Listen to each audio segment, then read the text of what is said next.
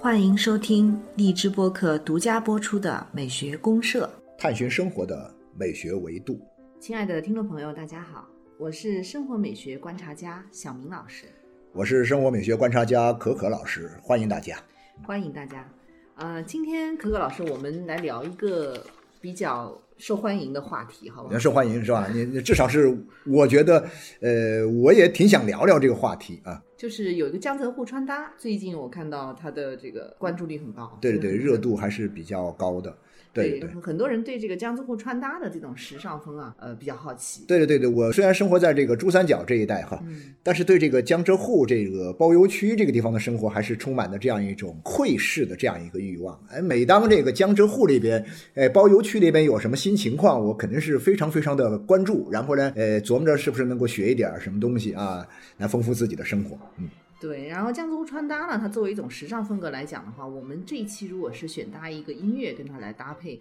可可老师您会怎么选呢？呃，我去稍微的研究了一下这个江浙沪穿搭，然后呢，我就想到了说，如果我要配音乐的话呢，其实我想到了一个美国的一个作曲家，叫格什温的一个作曲家。哦。呃，那么他有一首非常非常著名的一首曲子叫《蓝色狂想曲》。啊，我就想呢，咱们今天这个。是听着这个格什温的《蓝色狂想曲》，咱们来聊一下，嗯，江浙沪穿搭。啊，太好了，那我们先来听一下，那先听一下哈，听听。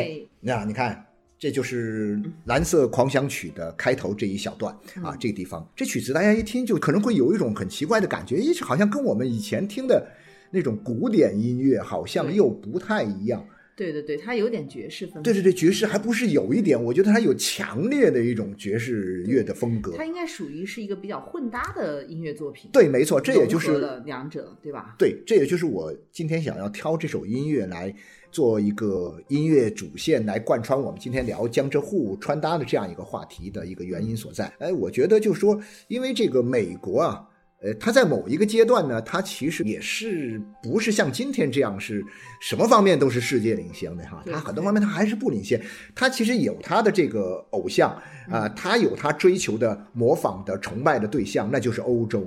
啊，其实美国在很长一段时间内都是一些。呃，哈欧分子啊，特别哈欧啊，对，所以呢，他会把欧洲的很多东西搬过来，呃，然后呢，基本上也没有什么经过太好的消化和这种融合，就一通拿过来之后呢，就我们讲的就混合在一起，跟他们那个喜欢的东西，他也不分什么时代、什么风格，就把这些只要是欧洲的东西，他们觉得欧洲的东西都是好的东西，都是很有品位的东西，都是很高级的东西。所以美国呢，为了洗刷自己作为一个这个暴发户的这样一个形象啊，对。所以说他们因为历史不长嘛，欧洲的历史那么漫长的历史，对，所以让他们拿过来之后呢，就各种这个做了一个美式混搭，对的美式的混搭。那这个东西我就觉得很有意思，是什么？它跟我们讲的这个呃江浙沪这个东西好像似乎有点什么关系。我就想问一下小明老师，您看一下关于江浙沪这东西，我们应该怎么去理解？它会更准确一点。啊，其实江浙沪穿搭呢，就是我也了解了一下它的一些表嗯现哈。其实它主要不是在江浙沪这个地理上的一个位置啊，不完全只是这个地理上。对对对，其实反而是可能跟这个地理上的这个表述呃关联不大。不大因为你要如果说江浙沪的这个地区都是这么个穿着，那肯定江浙沪的人民是不同意的。呃，不同意的哈，坚决反对，坚决反对。他们肯定是是坚决反对，他觉得这不能够代表他们对对对对，那他江浙沪它是一种什么样的特点呢？它具有什么样的特点呢？它其实江浙沪穿搭呢，我感觉呢，就是说，呃，它最早呢，可能是从，首先它是比较年轻化的一种潮流的啊穿衣品格，啊，是一种啊潮流对，化啊潮流它它是一种穿衣的美学品格，其实也不仅限于穿衣了，有啊可能就是你在拍照啊，或者在其他的一些这种就是一种生活方式里面，对，啊所以跟我们想讲的生活美学的这个话题是非常接近的。啊非常接近，嗯对，然后它可能更像是一种美学风格，而不嗯仅仅是指的地域上的江浙沪的。啊但这风格有什么特点吗？江浙沪穿搭呢，其实我看了大量的他们说什么人上人穿搭啦，嗯或者是各种各样的这种就是凹名牌啊啊就全身都是各种名牌的一个表现，而且都是一些奢侈品品牌为多。啊，就是啊，像今年流行，他们是那个巴宝莉的那个，全是黄格子的那个啊那种满大街满大街全是黄格子啊，巴巴宝莉啊黄格子。之前可能是别的一些什么 LV 的啊、GUCCI 啊那种很反正就是大的大牌大啊大名牌，就是很显眼的。啊，然后你的衣服的 logo 非常的大、哦花、显眼，对对对对对，然后嗯细节上就全部是凸显出来。那这种风格其实呢，它还是跟那个我们之前讲到年轻人这种潮，它为什么是年轻人里面最早出来？这个我感觉到说追求什么呃，喜欢穿 Burberry 啊，喜欢这个 LV 啊，感觉都上了点年纪、有点钱的对，人没错。其实现在呢，就是有一个很奇怪的现象，就是奢侈品牌它的消费啊在年轻化。哦，在年轻化对，在哦，这个了解。解了解了解。对它，因为它是这样，就是其实呢，可能最早呢，像江浙沪穿搭是可能是来自于像比如说像江浙沪区域的一些知名的这种国际学校里面的学生啊，比如说高中生、哦高中的这种年龄段的学生，对，啊然后他们呢喜好一些这种运动风的东西，但是呢，他又喜欢穿那种大牌的运动风，啊，对，鞋子啊、裤子啊，他说追大松松垮垮那种啊，对对对啊然后呢，就是这个中间其实也有一种社交和身份认同的东西了。就比如说大家都这么穿，那么你就要取得一种认同感，你也得追随。也就是我是咱们要是一伙的话呢，咱们必须穿一种风格的衣服。对对对，据说最早是从江浙沪一带的这种高中生的年轻人群体里面传出来。哦。这些你比如说国际学校的这种学生，他的家庭背景一定是家境比较好的，啊，比较有钱，对，比较好的，啊所以他们他们实际上不一定是自己去买，但是有可能他们会要求他们的家长会给他们对家长对得给他们提供这样的一种生生活条件，啊。所以它奢侈品牌年轻化其实也是有这样的一个原因。嗯。像现在很多奢侈品牌，它都是针对年轻人这种需求，在专门制定他们的这种潮牌。啊，就给他们定制的感觉，对，就就是好像做一些这种风格啊，就倾向于这种年轻人喜欢的。啊就刚才我们讲的这种特点啊，也就是说，它可能是一些呃我们所熟悉的这种国际的大牌，对呃，但是那些国际的大牌呢，它可能一般来讲，可能我们更多的还是了解，比如说成年人的那种风格。但是呢，现在这些大牌也针对这些年轻人，对也更加的，就是我们讲是不是也是一种年龄下沉的这样一种感觉，就下沉到这个年龄十几岁的这个青少年当中，为他们去度身定做一些啊这个牌子，像 GUCCI 啊，什么 LV 啊，他们就把它对堆到身上来对对对，啊也做了一些很潮流化、很潮的这啊，样很潮，就给人一种很潮的感觉对，觉。就是有点像那种 rap 式的一些啊风格的。，就是那就感觉到是说这种江浙沪的穿搭呢，它其实某种意义上是一种整体上全球范围内的这样一嗯个街头文化呀、呃青年文化呀、这种雅文化呀，在嗯穿着上的一个体现对，啊但是它首先是啊时尚的，是啊代表了一种呃潮风的啊。啊潮风的东西。你像前两年国潮挺火的，啊，国潮挺火，李宁那个啊，那那些 那些牌子国潮啊，那个挺火的，就是呃国潮它也是一种潮风的。啊，也是一种潮也是一，种年轻化的时尚的东西。啊那这种江浙沪穿搭，它其实也是也是一种。类似，但它可能会更倾向于是表达奢侈品牌。但是感觉到就说，奢潮，如果对对对，如果国潮穿在身上的话呢，这一身的这个身价码哈，嗯可能跟这个我们讲的这个大牌堆在身上的这个价码，可能还是有蛮大差距的。是的是是是所以这个叫奢潮了啊，奢潮啊，奢潮。奢侈品的奢，哦就是这是一个奢潮的东西。哦然后其其实我觉得有点道理。对对对，没错。但是这个东西其实是这样，就是说你要单纯从好看不好看来说，说实在的，这也是萝卜咸菜各有所爱。对，但是呢，年轻人就喜欢这种风格。对，然后这种风格里面可能又包含着一种，就是一种身份上的一种互相认同。对对对啊，通过一种我们着装来彼此之间来认同哎，获得一种认同感，对对对对一种啊，一方面是身份认同，另外一方面也是您刚才讲的，就是像那个格什温的那个蓝色狂想曲里面带出来的，有一种不羁的混搭的，对对对对对，对很年。轻化的这种时尚感。对，那你嗯看，像格什温这种东西，它是从什么呢？它是上是呃上个世纪，基本上正好是差不多一百年前的东西一战后，啊。一战之后刚刚结束没多久之后，嗯那美国的经济迅速的发展，对对啊，那这个时候呢，美国进入到一个什么呢？就是高速发展的时期，而且是我们通常说的，呃，在文学艺术上、审美上讲，它有一个特定的一个标签，叫什么？叫呃爵士乐时代。啊那么这个爵士乐时代基本上是，比如说我们讲的是二十年代那个时候20年代啊，十呃嗯二十世纪的二十年代，嗯啊，就二零二零啊，就有点像我们讲的二零，就是二十世纪的二十年代，它有一个爵士化，哎，爵士乐时代。爵士乐时代就追求奢靡之风，对它的物质生活水平达到了相当的高度之后，然后呢，人们呢就追求感官享受，对追求这种奢侈的这种风气。当然，这种感官享受和奢侈之风呢，他们的追求呢，他们是通过一种什么方式呢？就是说大量的拿来，然后呢混搭到一起，嗯啊，反正我们就好，只要是好东西都来者不拒，只要是高级的东西它都来者不拒。对，所以你会看到很多，呃，就是似乎是一种很很可笑的啊，就很滑稽的，所光以怪陆离，光怪陆离。所以刚刚咱们听这个音乐呢，也确实是有一种感觉，就是说，哎呦，很光怪陆离的感觉。对对对，因为他把什么呢？把爵士乐和这个古典乐这两个东西啊，呃，嗯完全混合在一起。对，其你实很很奇怪的，一个一个专重，对吧？对对对对严肃，然后对对一个呢，对对对它又是显得非常有活力的，又是很跳脱的，对对很跳脱，就是很即兴的感觉。对对对，就是你想想看，一个追求这种感官享受的这样一个时代，它一定是一个嗯爵士乐非常发达的年代，因为爵士乐的这种即兴感和一种感官的这种迷惑性、啊，诱惑感特别强。对对，就你听爵士乐呢，你好像是我们讲听爵士乐的时候，你会有情不自禁的，你根本就不会想要去思考什么问题。你听古典音乐还会想要我要思考一下什么什么东西，嗯但是听这个爵士乐的感觉就是说你会。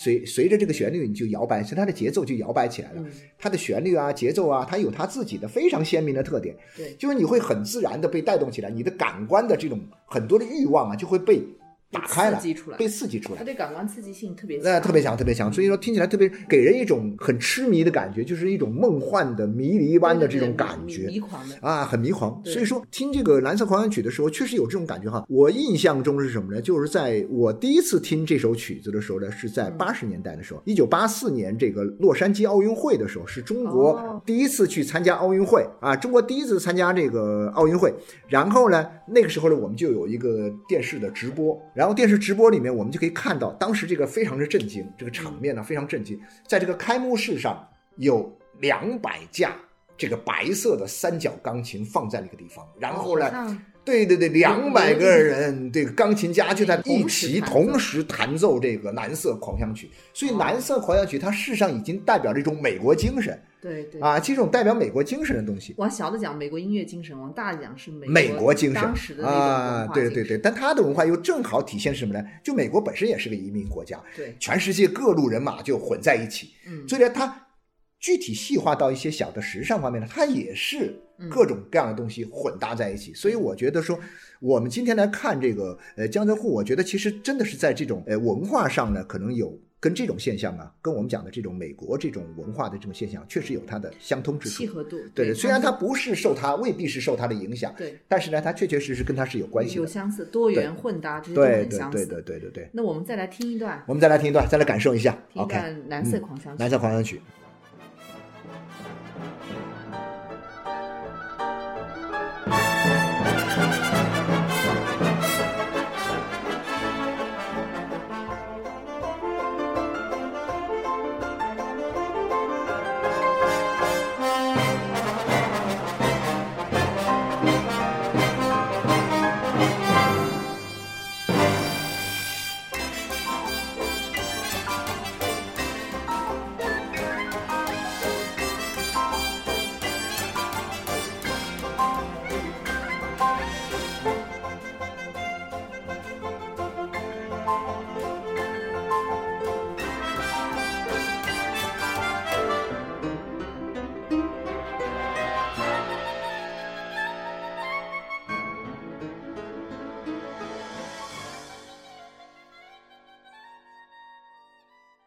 哎，可可老师，啊这个蓝色狂想曲我听的时候，眼前都会出现那个好像是猫和老鼠的画面，是不是猫和老鼠的配乐？有有有有有有有，里面都有有一些用。其实这个音乐啊，其实在美国的很多的这个文本当中啊，非常非常，就是它具有普适性，就是普遍适用性。对啊，具有普遍适用性，所以呢，它经常会用到很多很多的地方，所以大家也都习以为常，觉得这就是一种非常的一种美国范儿了。哎呀，就非常非常的美国。但是呢，这个东西说回来哈，就是我个人感觉，就是其实我原来在八十年代刚刚听这个东西的时候呢，我没有今天听这个。他的时候那种感觉，那么就说能听出他的真正的味道来。因为八十年代的时候呢，我们中国人处在一个什么阶段？跟美国文化还是有一个时空上的一个差距的，就是我们不在一个频率上。对对对。但是呢，因为当时只是看他们表演，只是觉得很好奇，哇，怎么可以钢琴这么多人，两百个钢琴呢？我们以前讲钢琴一个人哇很高雅的在弹着，现在两百个钢琴在一个数十万人的这样一个场子里面表演，然后呢弹的又是这样一种非常煽情的、非常蛊惑的和这种充满了迷离色彩的这样一种音乐。那那个时代，我讲就是那么聊回到时尚，我个人的感觉。不知道小明老师您会有什么样的想法没有？我会觉得说，我作为这个八十年代的过来人，我觉得那个时候的时尚蛮好玩的。就那个时候啊，时尚的一个特点是什么呢？它就是单纯。就那个时代很单纯。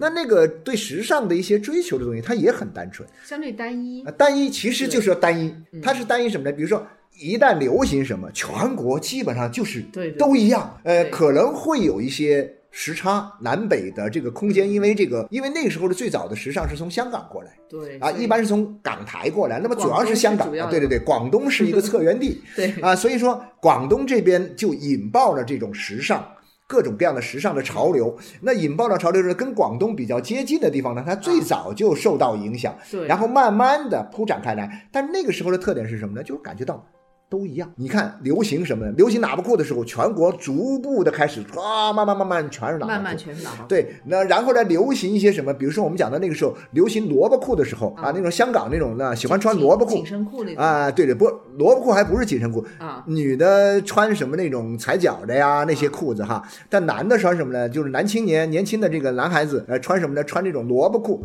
萝卜裤下面穿那个波鞋啊，我们讲的这个球鞋啊，那个时候的球鞋呢，其实那时候就开始在追求什么呢？追名牌了。啊，什么耐克啊都有啊，但那个时候耐克特贵啊，我还买过。当时我在南昌，我来广州走亲戚的时候，我回家其实买不起太多东西，我花了差不多小一百块钱买一双耐克鞋。哇，很很鬼高级那种感觉哈。那然后穿回去之后觉得特别有面子，特别风光，大家来来追。那好了，我在我们那个小范围内，我就可以引领潮流。我穿的萝卜裤，我穿的这个耐克鞋，呃，然后在上面穿的那种夏天穿那种港衫啊，我们讲港衫啊，然后呢就觉得很时髦啊。那你当时太时髦了啊，对，很时髦。这么穿，我对对对对对对对发型是怎么样？呃，发型那时候就留长发嘛，那时候留长发，就好像披头啊，对对对，要披个头，要披个长发，要略微的披一下。你现在看一下当年那。些不是还不是摇滚，流行音乐就是当年的什么四大天王，就是四大天王他们早期刚出道的时候是什么样子？香港四大天王。对对，香港四大天王。然后呢，比如说冬天的时候，他们要穿什么呢？比如说像穿那种很宽松的那种长的那种大衣上台唱歌啊。然后呢，女的是那种肩托的垫的很高很宽的那种状态。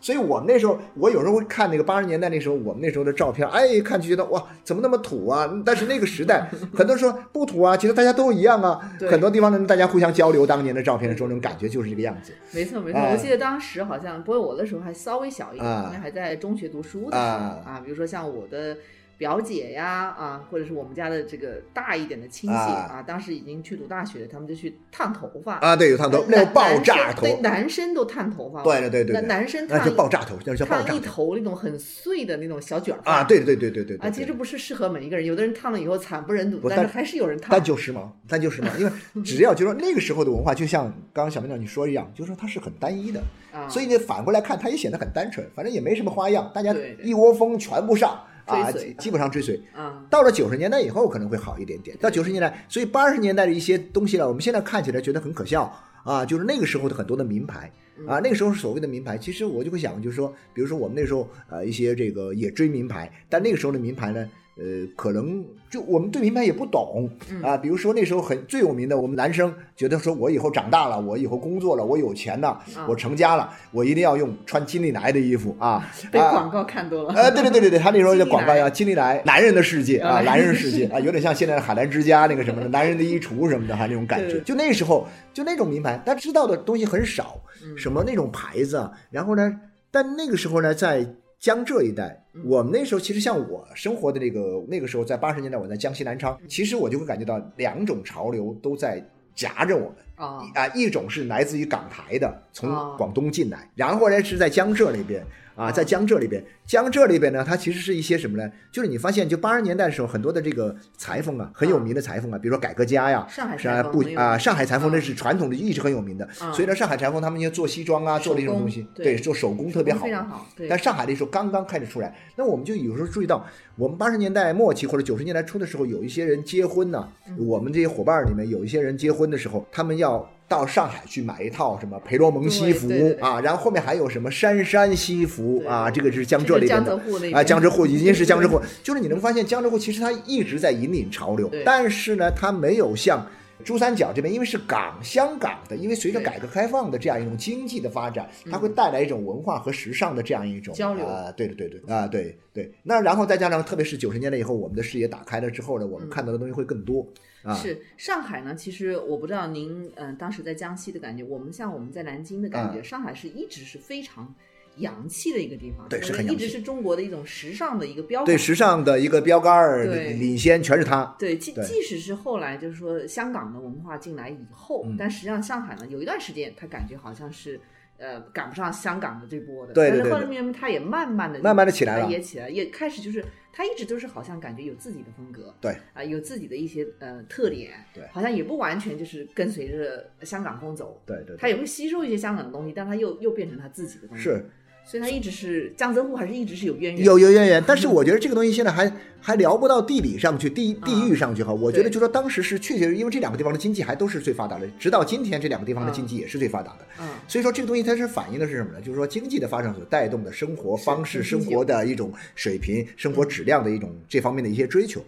但是呢，你从时尚来讲，我觉得是有一个蛮有意思的一个东西，就单纯从穿搭来看，就是从当年我们那时候穿这个什么呃喇叭裤啊，呃穿这个什么这个港衫呐、到今天我们讲的这种年轻人里面追求这个呃这个江浙沪的这种搭配风，那这种东西我会感觉到呢，可能确确实实一前一后有一个蛮大的区别。以前我们的时尚呢，更多的是我觉得是随大流。对，就是一股潮流啊，汹涌而来，大家上杆子就往上赶，这往往里面贴对啊，就这种感觉。可是今天呢，我们讲到这种时尚呢，它可能有一个差别什么呢？就是今天的时尚可能更多的是在寻找一种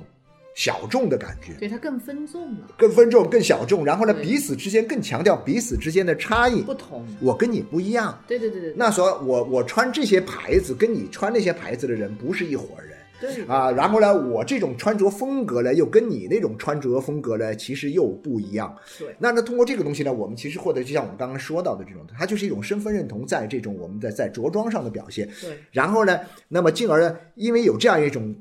符号化了啊，符号化了之后呢，那我们成为一伙人之后，我们的社交活动啊，平时我们的社会交往啊，我们就会在一起，我们去玩儿也好，我们去这个呃吃喝玩乐啊这些东西，我们可能就是这一伙人成群成队。成对的，呃，然后呢，我们找到了这样一个我们的依托，我们通过这种方式，只要能够显示说我们在小圈子里面、小圈层里面，我们是一伙儿的，我们是一种风格。但是呢，我们这个小圈，你走出去外面，你发现我们跟他们是不一样的。啊，它其实已经是有点像一个社交符号的对对对，是一种社交符号。对，所以它现在呢，就刚才柯老师你也讲的呃很清楚啊，就讲的帮我们梳理了一下，就从八十年代、九十年代到今天。嗯，其实到今天来讲，我们更分众，然后大家就是玩的都不同，找区别，就是对呃更加的就是分众化的对去表现一种呃这个穿着呀或者生活也好的这种美学态度对，啊。那像我们今天讲穿江浙沪穿搭，它可能更加是一个潮风的东西。潮风。那潮风就是比较年轻化的嗯东西，相对来讲，它可能是跟运动啊、跟音乐啊、跟街头文化都有关联。对对对，因为这个我感觉到，就是说九十年代以后啊，这个随着这个七零后、八零后慢慢的退出这个，嗯就是说不再是受关注的焦点。九零后他们成长以后啊起来以后呢，就真的是完全不一样的。就是说这批人我就会感觉到，就是说他们的成长，他们的这样一种这个。呃，不管是学习也好啊，还是就是他们的这种社会生活，就是九零后这代人他们的成长引起的关注远远高于八零后、七零后，更不用说我们六零后了。就是说，呃，对这群人呢起来之后，你会发现，就是那因为生活条件好了啊。我们讲了他们的长大，他们到零零后，他们到了零零年代，他们到了一零年代以后，他们已经长大了。他们长大的时候，他们会备受关注。这帮人又是独生子女的一代啊，所以说他们这一代人呢，就是万千宠爱集于一身。对对，柯老师，您可能还不知道，像江浙沪穿搭这一类的潮风啊，它的主流其实现在很多是零零到了零零后了。对对对，自从零零后成长到已经不是小学生之后，他们已经开始在引领一些时尚的潮流了。哇天哪！对，已经走在很前面了。就是年轻人已经开始真的是。成为时代潮流的先锋。对对对对对，对啊。那那我们再听一段，我们再听一段这个《南村狂想曲》，对对对，感受一下美国人的这这种嗨法哈，就是说在这种混搭当中的各种嗨啊，各种这个呃自嗨嗨的很热闹的这种感觉，我们来听一下看。好，我们再听一段。好。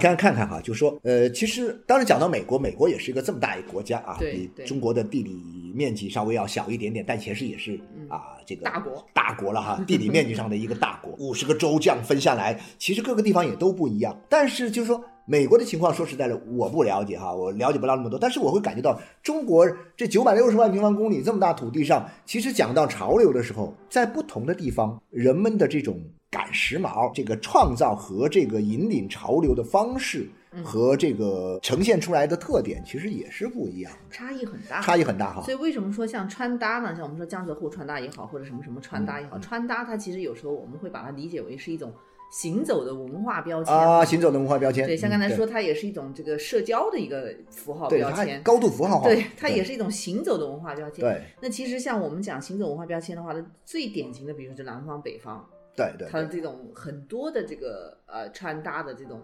美学的品味是很不一样的，东部西部也不一样，对，东部西部也也不一样，也差异很大。对对，就有几个比较典型的嘛，像柯柯老师，您可能也比较有感受的，比如说像北方，北方他是怎么去觉得这种穿衣的品味很高级的？北方人，我感觉到，就是我们一般讲到北方形象的时候啊，我们现在撇开任何的，尽量的去撇开任何的这种。地域的偏见哈，咱们不放地图炮哈，就就客观来讲，就北方的我的感觉来讲，东北也好，华北也好，那么就华北，比如像北京就在华北嘛，啊啊，就是在这个意义上，以北京为中心，然后辐射到了这个华北及其东北一带，这个地方的风格，我感觉更多还是一种比较大气一点，甚至是霸气一点，对对啊，就是讲究这个啊，这种面子面子上的东西穿在身上，确实你会感觉到，哟，因为北方人，我感觉到，你比如说架子也。这身材好，架子也大，架子也大，穿在身上一身名牌，跟穿在咱们南方这种小个子身上的感觉，我觉得还真的不一样。是的，是的。所以他们会天然有一种很霸气的感觉，往这。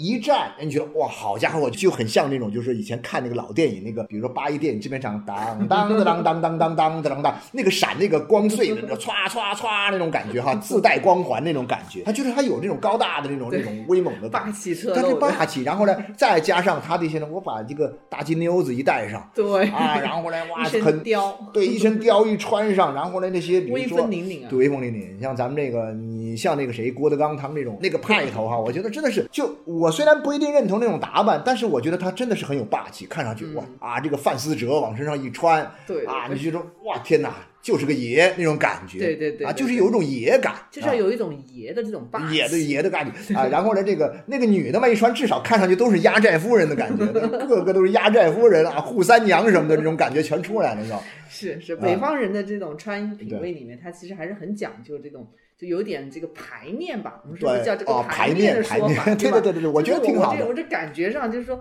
得要有这个外在形象上让人，感觉，它是一种比较外放型的对外放型的。那这个小明老师，您是在这个也是在江南这一带地方 长大的哈，江浙江浙沪，您就说您也是江浙沪的人 啊，您的江浙沪人，你觉得江浙沪这边的？我们不是说这个江浙沪搭配的这种潮流风哈，但是整个的江浙沪这个地区、这个啊地域上讲，它的这种风格，您觉得有什么跟北方不一样的特点吗？我觉得差异还挺大的。其实嗯江浙沪一带呢，跟南方就跟像我们真正的像广东这种南方来讲，有一点相似，就是它还是相对会低调一点。啊就相比较北方的，像刚才我们讲的这种霸气啊向外的这种来讲啊，它还是稍微会低调一些。嗯但有可能像南方广东省，它会更感觉更低调、更内敛。更日常，对对对啊，像我们那里呢，呃，刚才我也讲到，其实大家都觉得上海的这种时尚感、对对对对，洋气感是啊最盛的。对，像我们那时候在南京都觉得啊，你这个是在上海买的啊，哦你，这料子上海对产的对对对对，是这样你这必个这个须是这样的。是裁缝师傅是上海的，哦，那马上这个档次就上。但他确实，他这个也不是浪得虚名嘛，对对对，还呃，肯定有他的传承，对，从有民国开始嘛，你就是觉得上海那个地方就是那些地方呢，做的衣服也好，对对对对对设计的样式呢时尚之都呃时尚之都，对然后也很得体，对然后呢又很精致，它非常精致啊，非常啊精非常精致，追求一些细节上的表现。啊细节的表现，对它，它很精致，然后它的像比如说料子啊那些都非常讲究。哦，对对，你你如果说像派头来讲的话，上海人他也讲派头，但是呢，跟这个讲法不一样，不一样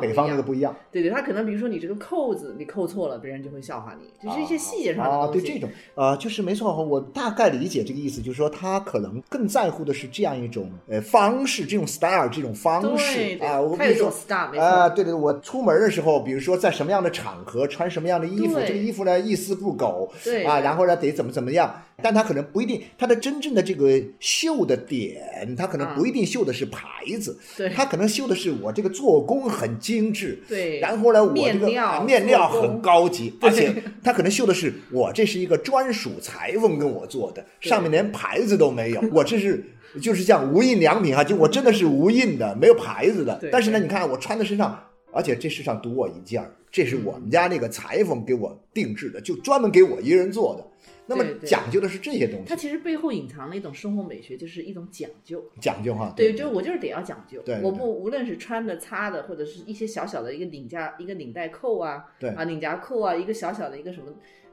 装饰性的东西，我都要讲究。对，小明老师，您刚刚说这个东西特别有意思啊，我就想起江浙沪。其实我很早的时候啊，也接触过这种江浙沪这个地方的一种嗯生活美学的这种，不管是态度也好，还是很多很讲究细节的这种方式。比如说，我们那个是因为是个高校，我从小在这个呃高校的院子里面长大。因为江西的高校高等教育比较落后一点，所以当年的五十年代呢，就全国的这种比较教育比较发达的地方呢，就支援江西的教育。所以呢，我们学校里面有很多上海来的老师，他们家是上海的，举家就调到南昌来。啊，到江西工学院教书。那在这个里面教书的时候，我就注意到他们的生活啊，跟我们这些当时江西这些老表啊，这些嗯，比较土的这种生活 不太一样。很不一样，就很讲究，怎么他们怎么讲究法呢？你比如说我们讲的那时候也没有冰箱，比如我们吃饭菜没吃完，嗯我们肯定不舍得倒掉嘛。那时候物质水平都不是很高，生活条件都不是特别好的情况之下，我们嗯这个菜要是没吃完，我们就下一顿我们再热了我们再吃。呃，那没有冰箱，我们放在哪里呢？放在餐桌上。嗯那时候家里又没有专门的客厅什么，就是几间房、两间房，最多最多三间房。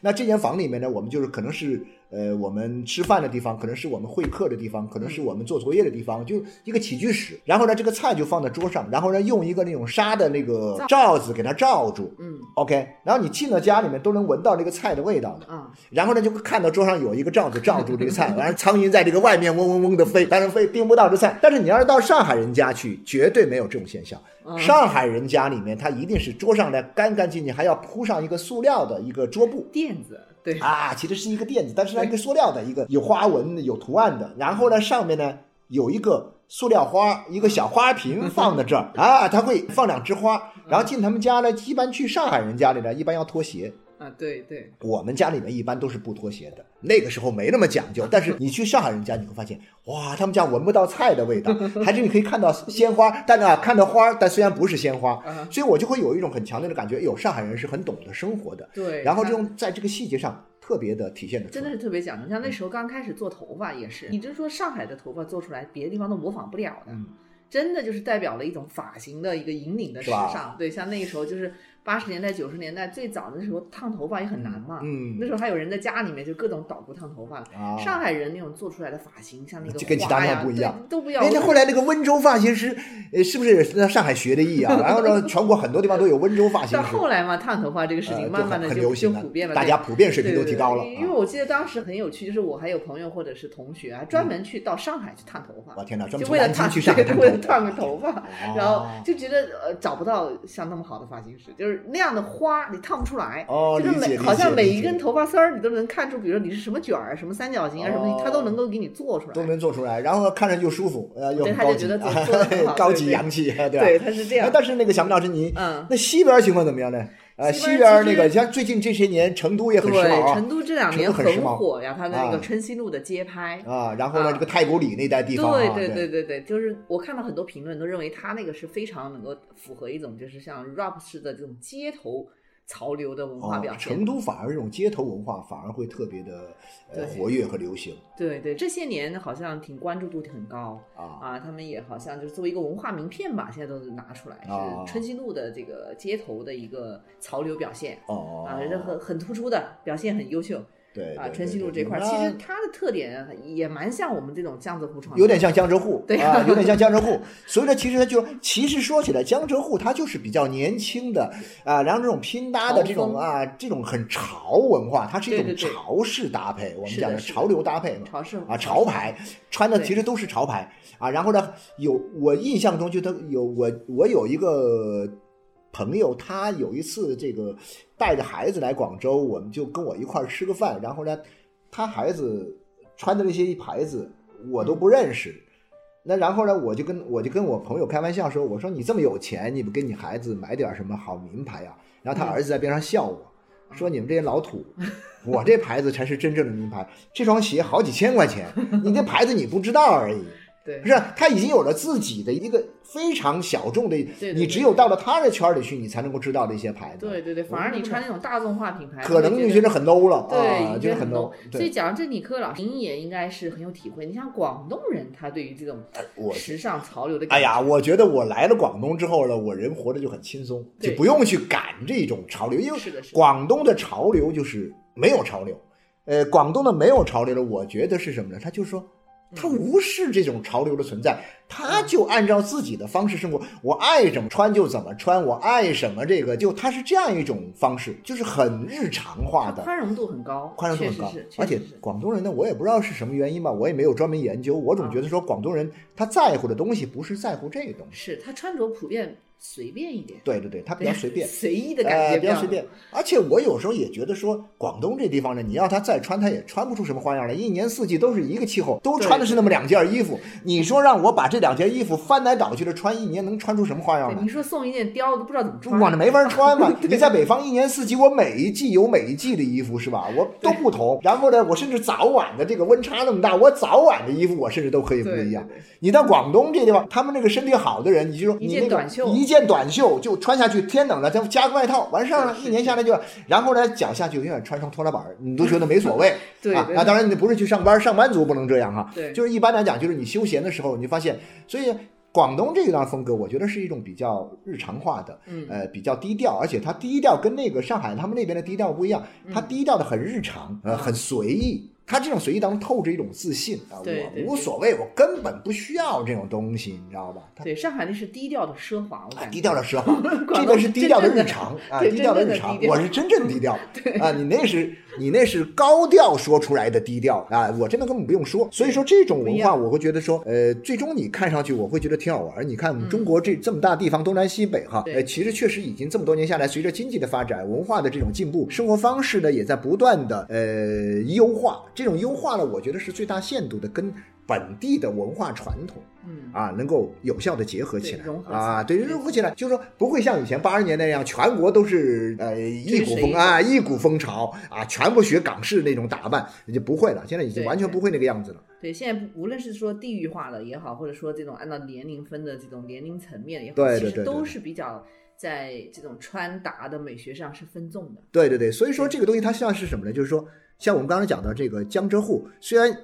这个名称里面有一个地域性的这个概念江浙沪哈，对但其实呢，它只是一种风格而已。对，一种它只是一种美学的风格，是一嗯种 style，是一种这样一种美学的风格。那其实很多都是我们广东人的风格，我们广东人的风格跟这个啊呃真正的江浙这边的风格不一样。但是在广东这边呢，其实很多的年轻人他也有这种江浙沪的这种穿搭。穿搭的风格也是一样啊，我们家小孩以前这个读高中的时候，他周末出去玩儿，哎呀，那个衣服宽松的一塌糊涂，对对，你总觉得说。好像做这衣服买布买多了哈，那，就是那种感觉，它松松垮垮穿在身上那种。当然我那时候还没有这种所谓的江浙沪穿搭，呃，然后呢，我当然也没条件去给他提供那么多大牌穿在身上。但是呢，我看到那种年轻，我们以前广东那个流行前线呐、那些年轻人活跃的这种场所，里面都是这种风格。对啊，其实也都一样。所以说，江浙沪它作为一种风格，它只是可能最早是起从江浙沪这个地方起来，并且蔚为壮观，嗯被人关注到和评论到。但事实上，在很多地方，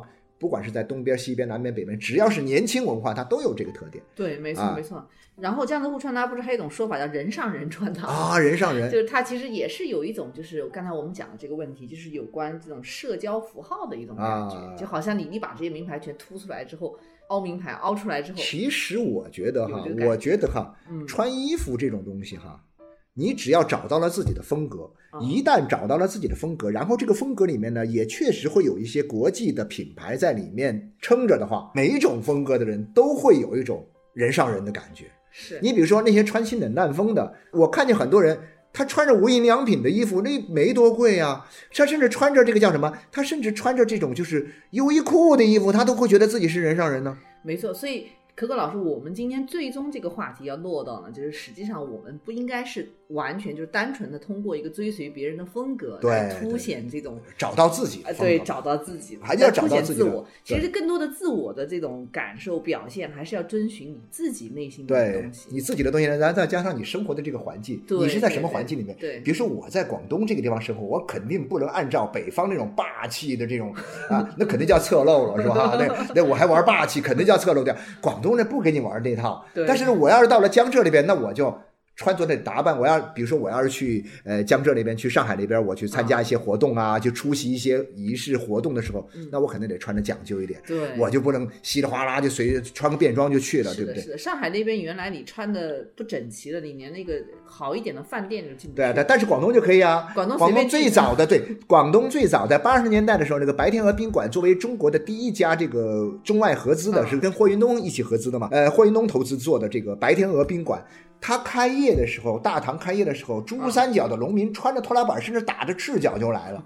但是这些人，你不要以为他没钱了，他有的是钱，是他就穿个拖拉板儿啊，这个光着膀子就来了。然后呢，这个酒店呢就一概的敞开大门，无人欢迎啊！因为我们知道，你现在到这个白天鹅宾馆去，那个大堂里面还是有无数多的各色人等在里面各种拍照。广州，我刚来的时候就很感慨这一点。你那个无论是多高级的酒店、宾馆，或者说是那种专卖店啊、奢侈品牌专卖店，他从来不看人的穿不会看你的穿着的扮，但是呢，你那当然你要干净啊，对对对你不能太脏，对，你不能脏兮兮的。啊，但是你进去之后呢，你那些动作你你不能，比如说呃乱丢东西啊，这嗯这种这种大声嚷嚷啊，这个是你只要这个你不。这个是最基本的东西，你得保持住你身上干干净净，哪怕呢，我只是一个很普通的这个衣服，大家还是蛮客客气气的会招待你。所以，所以这是宽容度的问题。对啊，对对吧对前不久这个我在一个什么抖音当中，我要看了一些好玩的视频，有一个广东的一个大伯专门拍一个大伯的视频，叫这个呃这个名字我就不具体说了哈，就说呃他是什么呢？他是一个什么？就是那种显村那边，或者说是这个城中村的里面的这个拆迁户，家里可能有无数多套房子被拆迁了之后，然后呢，这个就巨有钱，但那老头。人生的一个很重要的一个原则是什么呢？就是做人要低调。所以他做人低调的时候呢，就他去买楼是一买是一扇楼比如说啊这房子十五层楼，然后呢，我要买是从这一扇从一楼到十五楼全部买下。啊是属于这么有钱的人，但是人家什么呀？是穿着拖拉板进去的，啊，穿着拖拉板去售楼处，但是战战兢兢、小心翼翼、客客气气的到售楼部去，人说我要买这一扇楼，啊，说这个，所以呢，就这边的风格就是这种风格，对，我觉得也挺好，挺好的。啊它它体现了一种就是很自由的啊，很自由，大家人与人的交往也比较比较放松、舒适和放松的对对对啊对，宽容度也很高。其实我也觉得蛮自在。对，这是一种传统，它传嗯历来就是这个样，因为它它经商这个地方呢，广东这边的经商它它讲实惠，对，这买卖做得成做不成跟你穿什么衣服没关系，我只要把这买卖做成了，那咱们就是好的这个伙伴啊，咱们就是好朋友。你搞那么多的花哨的东西啊，那你买卖做不成，那不是白搭吗？对，所以我觉得，因为它这个传统就是这样，但是呢，我觉得这个东西它各个地方它其实是无可厚非的哈，无可厚非。所以我觉得说，找到个人的这种风格，找到个人的方式，然后呢，把个人的方式和你所生活的这个环境的这种啊传统结合起来，对，一定能够啊，在这种穿搭这个方面呢，嗯。呃，找到你的这种 style 这种风格。对，因为你无论怎么追随他人，其实你最终的目的是要找寻到自己，啊，对，还是要还是要取悦自己嘛。对，所以啊最终要回到自我这个问题上。没错没错没错，找到适合自己的，然后呃也不用盲目的去追随，啊、对对对，最终有可能反而丢掉了自己，对吧？没错没错所以我，们最后就是江浙沪穿搭呃，啊，作为一种时尚风，我们可以对它有很高的一种宽容度。对对对，我觉得要宽容啊，对大家互相宽容吧。嗯啊，人他要是不喜欢的，他自然会超越他，自然会放弃他。你没有必要，咱们这些人没有必要，呃，对他指手画脚。那同样的，他也也别对我的这种东西指手画脚。咱们大家各玩各的，各穿各的，反正不都已经小众化了吗？不都已经圈层化了吗？嗯各圈层各个小众找到了自己的这样一种乐呵的方式，生活的方式。嗯我们这帮人就喜欢穿这种大名牌，就喜欢到处炫，我又没有妨碍谁。对，是吧？然后呢，我们这帮就喜欢穿拖拉板儿，你怎么着嘛？啊，你那边就是啊那种哎，咱们就精致讲究啊啊，一丝不苟。江浙这边的人说，出来的时候发现衣服上有一根线头，哇，如坐针毡，必须把它剪掉。这不能怎么会有线头呢？首先不能穿有线头的衣服啊，就算不小心有了，出门的时候必须捡干净啊。啊这种东西的讲究是一定要有的。所以说我讲的是这种东西呢，它不是一个说绝对统一的。中国这么大啊，各有各种生活方式啊对，，我们崇尚一种多元的文化，多元的、宽容的啊，对对对穿搭风。好的，那我们今天今天就聊到这儿了哈。好啊，对对对，明天我也去体会一下这个江浙沪呃穿搭江浙沪 穿搭的这种年轻的潮气啊！我首先搞一块表，啊，对，搞块巨大的表，对 对然后呢，把把衣服给它整垮一点。OK 劳力士大一点。对对对，好的好的，谢谢谢谢各位哈，咱们下次见，嗯，拜拜。